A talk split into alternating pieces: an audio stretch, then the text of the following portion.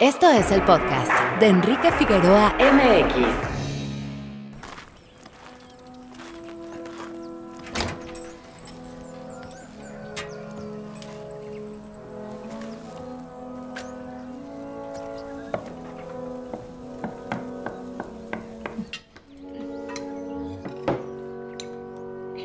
Si algo he aprendido con tanto tiempo entre animales, es que cada especie tiene su carácter, como las personas. Lo que sirve para unos no sirve para otros.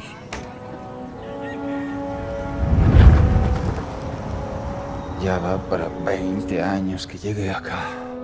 Aunque quisiera irme, los vivos y los muertos me tienen atado. Ay, si te equivocas, compadre. Aquí el único perro atado es el que se enreda con su propio mecate. ¿Te gustó la historia? ¿Sabes lo que significa? ¿Los sueños son más importantes que la realidad? Tienes que dejar a los vivos con los vivos y a los muertos con los muertos.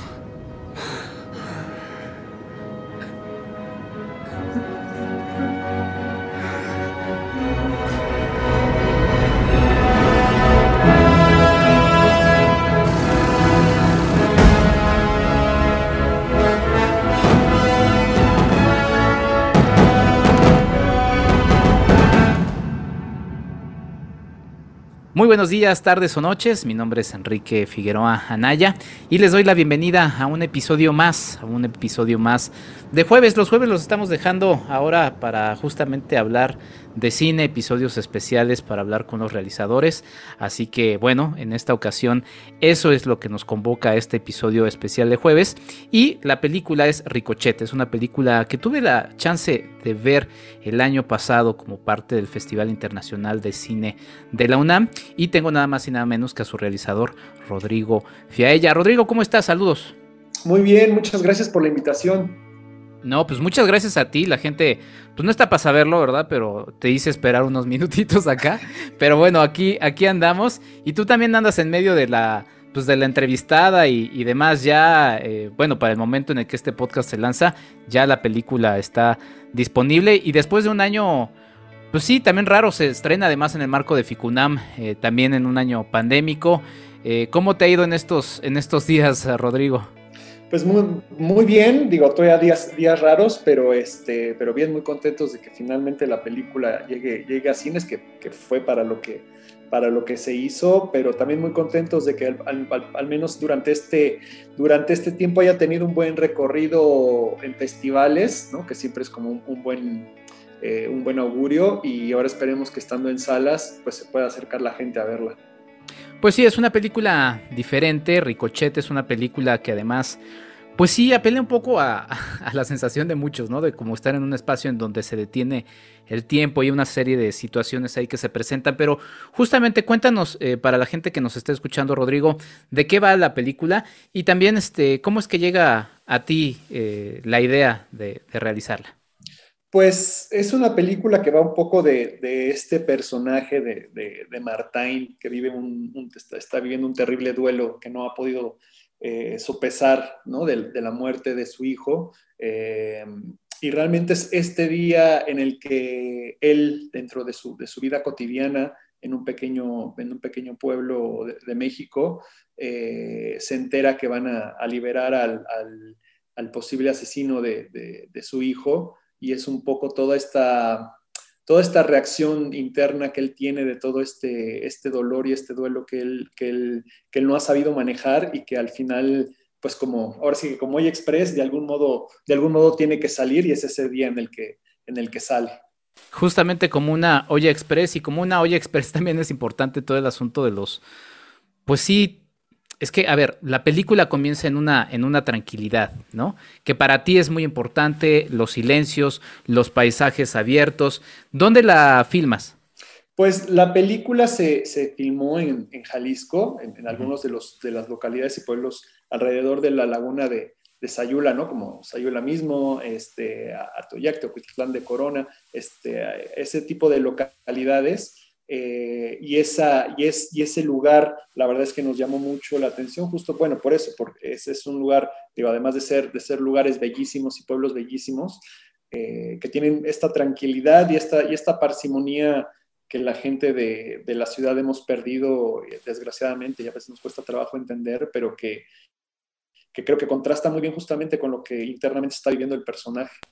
Exactamente, y es que estamos viendo en imágenes y con el sonido lo que el personaje va eh, viviendo y a lo largo de la película, sin entrar en, lo que va sucediendo, también se va haciendo presente ese bullicio ¿no? que, va, que va pasando. Para ti es importante justamente capturar la atención de la gente que está viendo la película a partir de estos elementos para pues sí, interiorizarnos en lo que está pasando el personaje dentro, a, pesar de que lo estamos viendo por fuera, ¿no? Sí, tota-, totalmente. Creo que lo importante era en ese sentido de lo, que mencionas, era eso, que el mismo ambiente, el mismo lugar, los mismos personajes te vayan llamando hacia lo que está pasando y, hacia la atención de la película. No, nuestra, queríamos no, no, no, utilizar, digamos, los típicos artificios, obviamente, de, que, utiliza muchas veces el cine. Eh, como un diseño sonoro artificioso o incluso ¿no? música extradiegética, como como todo este tipo de artimañas, vamos a llamarle eh, audiovisuales que se usan obviamente para, para decirle al, espectador, ah, aquí tienes que sentir esto, ah, aquí va a pasar esto, eh, ahora es el momento en el que sucede esto, ¿no? Sino más bien dejar que, que, sucedieran las cosas y sea la gente la que vaya, vaya, vaya teniendo su propia progresión de la película, sus propias sensaciones y también sus propias decisiones acerca de lo que está sintiendo los personajes, de lo que están pasando y sobre todo al final pues que cada uno tenga su propia, eh, que su propia moral le indique eh, qué es lo que, lo que el personaje ha hecho o no ha hecho bien o, qué, o, si han reaccionado o cómo reaccionarían ellos, ¿no? Claro. Eh, ¿Qué referencias tenías en mente en específico en el asunto del sonido y con, esta, con este elemento que marcamos sobre su, pues sí, su bullicio interno, su ruido? Claro. Pues es curioso, a nivel de sonido, me, me acuerdo mucho, eh, es una película muy diferente, pero eh, la de eh, El tío Boom de, de, de, de Apichapong, me parece que, bueno, en general en sus películas, además él, él lo hace mucho, creo que es, es, un, es un poco el mismo juego, utiliza los mismos elementos reales que hay en el ambiente para crear los ambientes y las sensaciones, no, no, utiliza artificios extra, ¿no? sino más bien le saca provecho a eso mismo que, que, realista que hay en el ambiente, para eso realista convertirlo en, en algo a veces incluso mágico, ¿no? Eh, un poco a, nivel sonoro, eh, creo que esa es como la referencia más clara y más cercana que recuerdo haber, haber pensado en algún momento, eh, salvando obviamente las distancias totalmente del tipo de películas y, de todo, pero, pero ese juego sonoro me, me interesó mucho de, de, su cine. Claro, eh, justamente coincide que tu película se estrena al, tiempo en el que también se estrena una película de, de Apichatpong, ¿no? Que es memoria. Sí, va a estar duro eso, eso es, es, difícil, ¿no? De hecho, no, no sé si voy a ir a ver mi película o, la de él. no, no, bueno, hay espacio para todas las películas y, es interesante porque también, y digo, quizá no es una referencia, pero yo pensé pues en, Walter Murch y, y, El Padrino, ¿no? En esta escena en la que Michael Corleone está por por matar por primera vez em, como civil, ¿no? Porque pues, ya lo había hecho como soldado. Y este, y pues es una escena clave en la historia del cine de los Estados Unidos, ¿no? Porque es como. Totalmente. sí, es, la verdad es que es muy interesante ahora que lo mencionas. No, no lo había yo pensado, pero, pero, pero creo que sí, el, trabajo de esa, por lo menos en los setenteros, de esa dupla. Walter Murch Coppola es interesante porque me, acuerdo, digo, ahorita que lo mencionas mucho, por ejemplo, pues digo, tal cual la conversación, que probablemente es una de las grandes obras maestras del diseño sonoro, justamente porque, porque creo que se acata mucho a eso, ¿no? Aprovechar eh, lo realista para convertirlo en algo, en algo incluso, me atrevería a decir, muchos, muy superior a, lo que la imagen te está diciendo eh, ¿no? en, la película. Eh, totalmente de acuerdo, creo que Walter Mucho también es uno de los grandes genios del, del diseño son, sonoro hiperrealista, incluso ¿no? en, en, Apocalypse Now creo que también lo utilizan mucho, el, aprovechar los elementos realistas para convertirlos en algo incluso mágico a veces, ¿no? Sí, interesante porque pues sí, justamente ahí más bien entonces la invitación es a que se echen las tres películas, ¿no? para que vean un poquito. Me parece una gran invitación. ¿No? Oye, y, ahora que estábamos hablando otra vez del sonido, porque también es un tema que a mí me gusta mucho, em, ¿cómo viviste justamente la proyección de la película el año pasado en, Ficunam y cómo vas a vivir y pues ya la, posibilidad de, que la película se escuche en un sitio ideal como lo es el cine.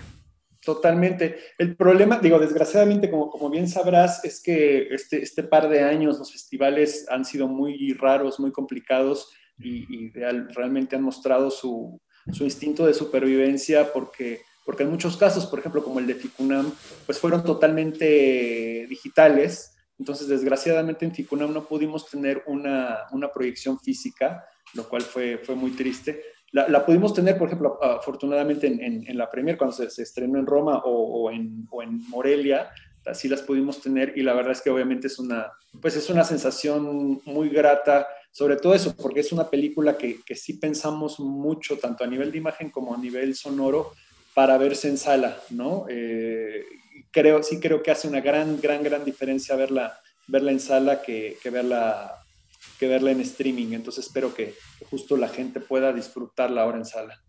Sí, sí, pues la invitación es justamente eso. Y además también pues sí, es algo que ha pesado con los festivales y lamentablemente en el mundo, que es el asunto de la pandemia.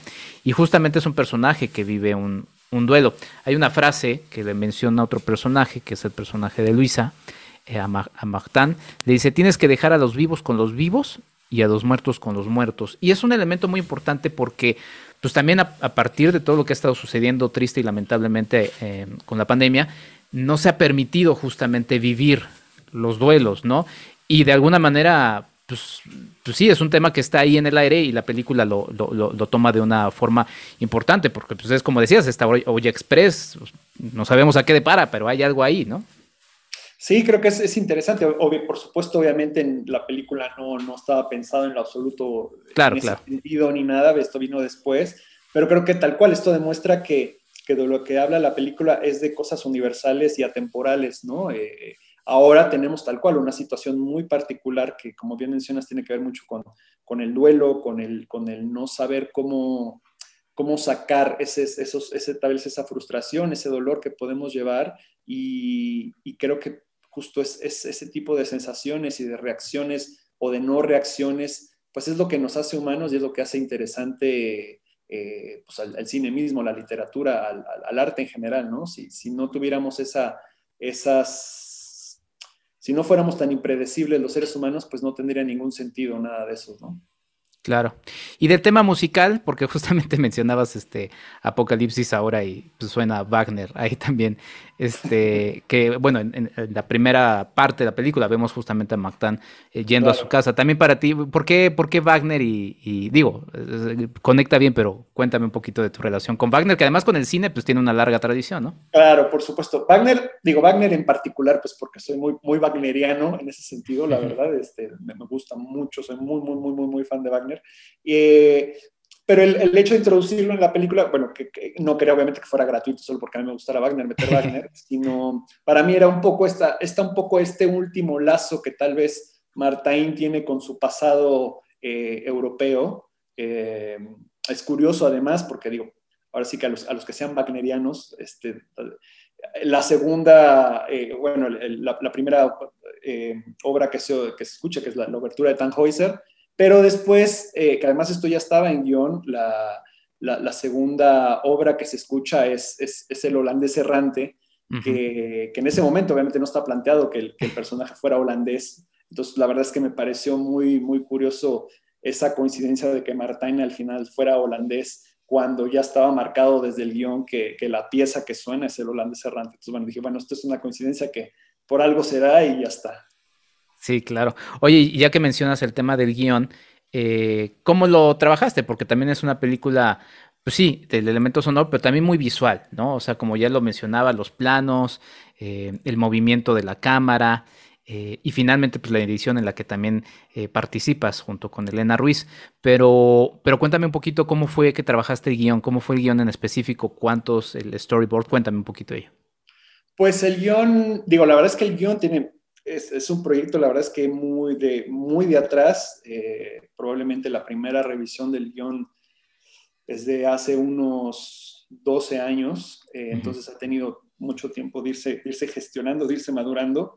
Eh, el guion, creo que lo, lo, complicado del guion era, creo que dos cosas. Por un lado, ir encontrando estos, estos personajes que le van marcando un poco el camino a, a Martín, que, que, yo siento que para mí son como una especie de coro griego que, le, que le va, nos van diciendo cosas, no forzosamente directamente de lo que está sucediendo, pero sí como del, del entorno y de lo que, y de lo que el, el, el duelo del personaje o, o el personaje mismo es.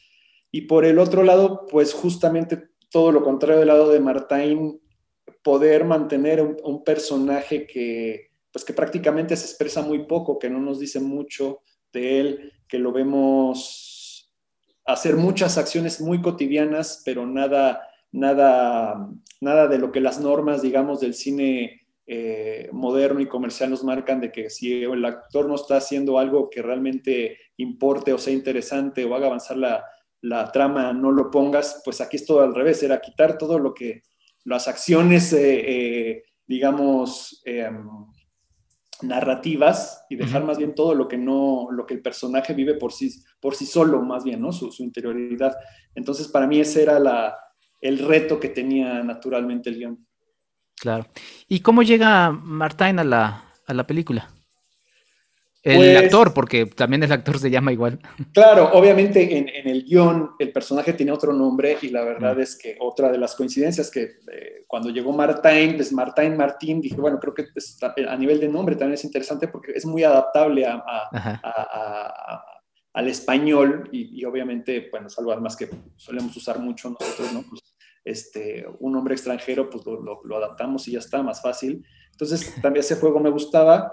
Y Martín llegó eh, cuando, el, cuando el guion lo mostramos a la, a la directora de casting, a Rocío Belmont, ella fue su, ¿no? Lo primero que pensó, me dijo, ah, bueno, este actor está, este, Martín, que es holandés, eh, vive mucho tiempo en España, acaba de relativamente llegar a México, creo que sería muy interesante.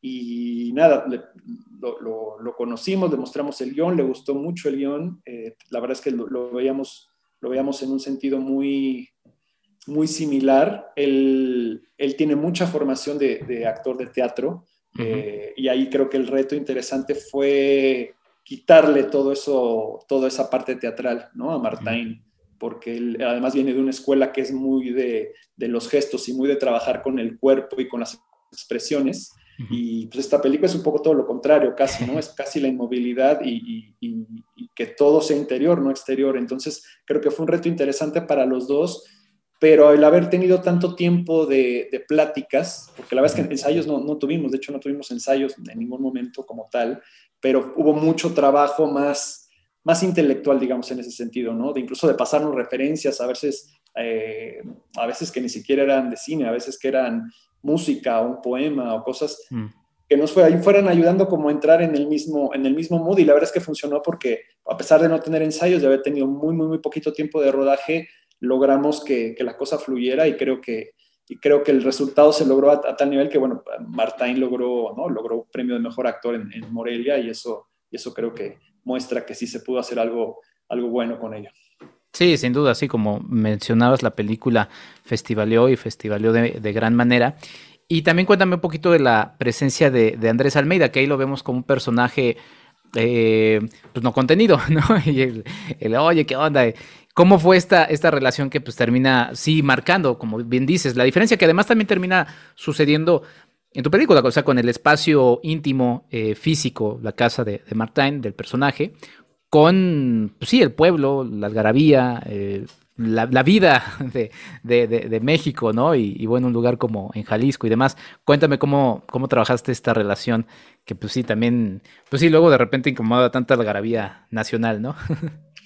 Pues como bien dices, o sea, el personaje de, de Andrés, que, es, ¿no? que, se llama Rafael en la película, es tal cual un poco, un poco lo contrario en ese sentido, Martín, ¿no? Es justo pues, el, el tipo que, que, que, que, el bon vivant, digamos, ¿no? Le gusta la vida, le gusta, le gusta la gente, le gusta estar con la gente, le gusta el chupe, le gusta, le gusta sentirse vivo, ¿no? En ese sentido, eh, pero sin embargo es, es, es, este personaje que también es como el buen amigo, es un poco el Sancho Panza ¿no? De, de, de, este, este Don Quijote que está siempre a su lado y que de, de una u otra forma intenta hacer su apoyo y mantenerlo y, y compartirle de la mucha o poca sabiduría que le pueda dar.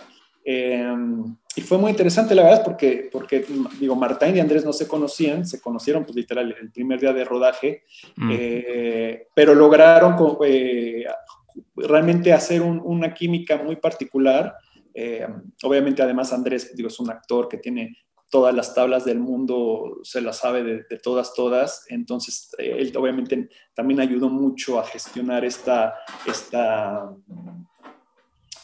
esta compenetración entre los dos y creo que se ve en la pantalla muy bien, ¿no? Me gusta mucho, la verdad, ese, resultado. Siento que realmente se, siente una, pues una relación como de amistad, como si fuera de, de muchos años. Eh, creo que, que, a nivel obviamente también de, de, carácter ya personal de cada uno, pues ayuda, que los dos son, son la verdad, gente muy, muy tranquila, son muy profesionales los dos, muy realmente por el trabajo, sin ningún tipo de, de ego eh, actoral, ¿no? Este que pues, muchas veces con, ¿no? conocemos de tales actores que tienen este ego de yo, yo soy el que tiene que brillar en la pantalla ni nada, nada de eso, ninguno de los dos, para ellos lo importante es, era, es bueno, es siempre los, los proyectos y que, y que todo salga bien, entonces eso siempre ayuda mucho a que, a que se formen estas químicas que, que pues obviamente luego vemos en la pantalla.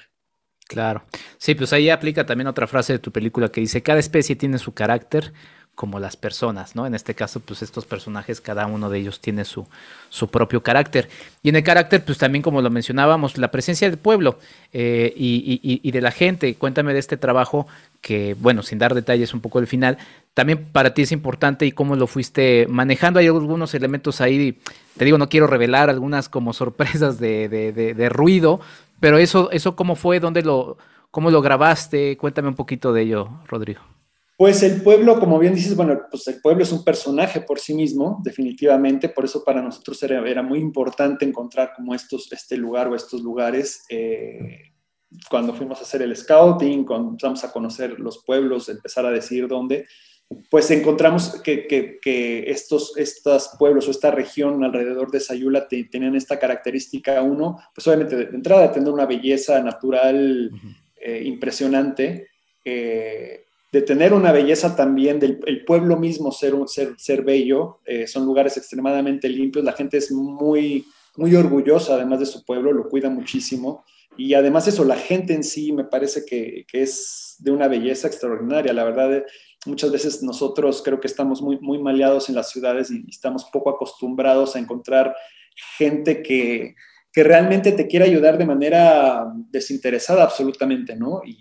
Fue lo que nosotros nos encontramos. La verdad, o sea, la película no se hubiera podido haber hecho sin, sin, sin esa total bondad de, de, la gente de ahí que nos, que nos ayudó y que además, pues obviamente la mayoría de todos los personajes secundarios y extras, pues es gente de ahí, que para, también para nosotros era importante mostrar eh, la gente de ahí. Creo que hubiera sido un poco, hubiera sido poco, poco sincero querer mostrar la vida de los pueblos y habernos llevado gente de otro lugar o actores a interpretar ¿no? cosas que no era. Creo que solo en el caso de los actores principales sí lo hicimos, pero por, cuestiones más bien eh, de la carga actoral que podían haber tenido esos personajes, pero en el caso de los otros personajes lo que nos, nos interesaba pues era, era ver la gente de ahí, ¿no? O sea, que realmente se sintiera ese realismo. Y luego la otra parte que mencionas del, del sonido, pues eso eso la verdad lo fuimos adaptando y pensando en el pueblo mismo. o sea, a nivel de guion sí estaba pensado mucho el sonido y cómo iba cambiando y cómo, cómo, el mismo sonido también iba generando cosas, pero también sin entrar obviamente en, detalles ni nada, estaba planteado de un modo diferente porque claro, no, sabíamos cuál era el pueblo.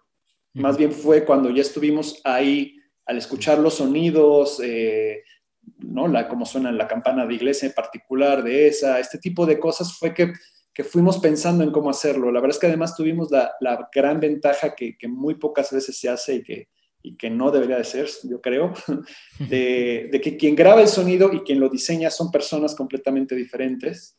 Y nosotros tuvimos la fortuna de que quien grabó el sonido y quien lo diseñó fue la misma persona. Entonces, él conocía totalmente los sonidos reales, que digo, no solo los grabó además, sino sabía cómo, cómo, cómo se sentía el ambiente en, el, lugar de cuando sonaba la campana de la iglesia o cuando, cómo suenan los gallos o cómo suena la gente o cómo suena el vacío cuando no hay, ¿no? A media tarde, que es muy común en, los pueblos que la gente ¿no? Se va a sus casas a esperar un poco a que, después de trabajar, a que baje el sol y luego en la tarde noche es que vuelve a salir, ¿no? De repente ese vacío, entonces, eso ayudó mucho a, conformar ese, ese, diseño sonoro que para nosotros era muy importante y que el mismo pueblo, de cierto modo, nos fue dando. O sea, la intención ya la, ya la sabíamos, ya la teníamos de qué era lo que queríamos lograr, pero pues los sonidos exactos solo, solo el pueblo mismo nos lo dio.